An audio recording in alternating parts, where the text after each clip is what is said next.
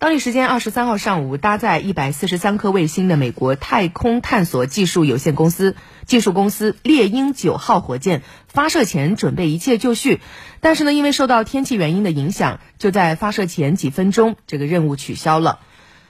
太空探索技术公司此次是共计划把一百四十三颗卫星带入太空，将超过此前由印度运载火箭在二零一七年二月份创下的单次发射卫星一百零四颗的记录。那么根据此前的报道，太空探索技术公司二零一九年至二零二四年间，在太空搭建由约一点二万颗卫星组成的星链网络，从太空向地球提供高速互联网的接入服务。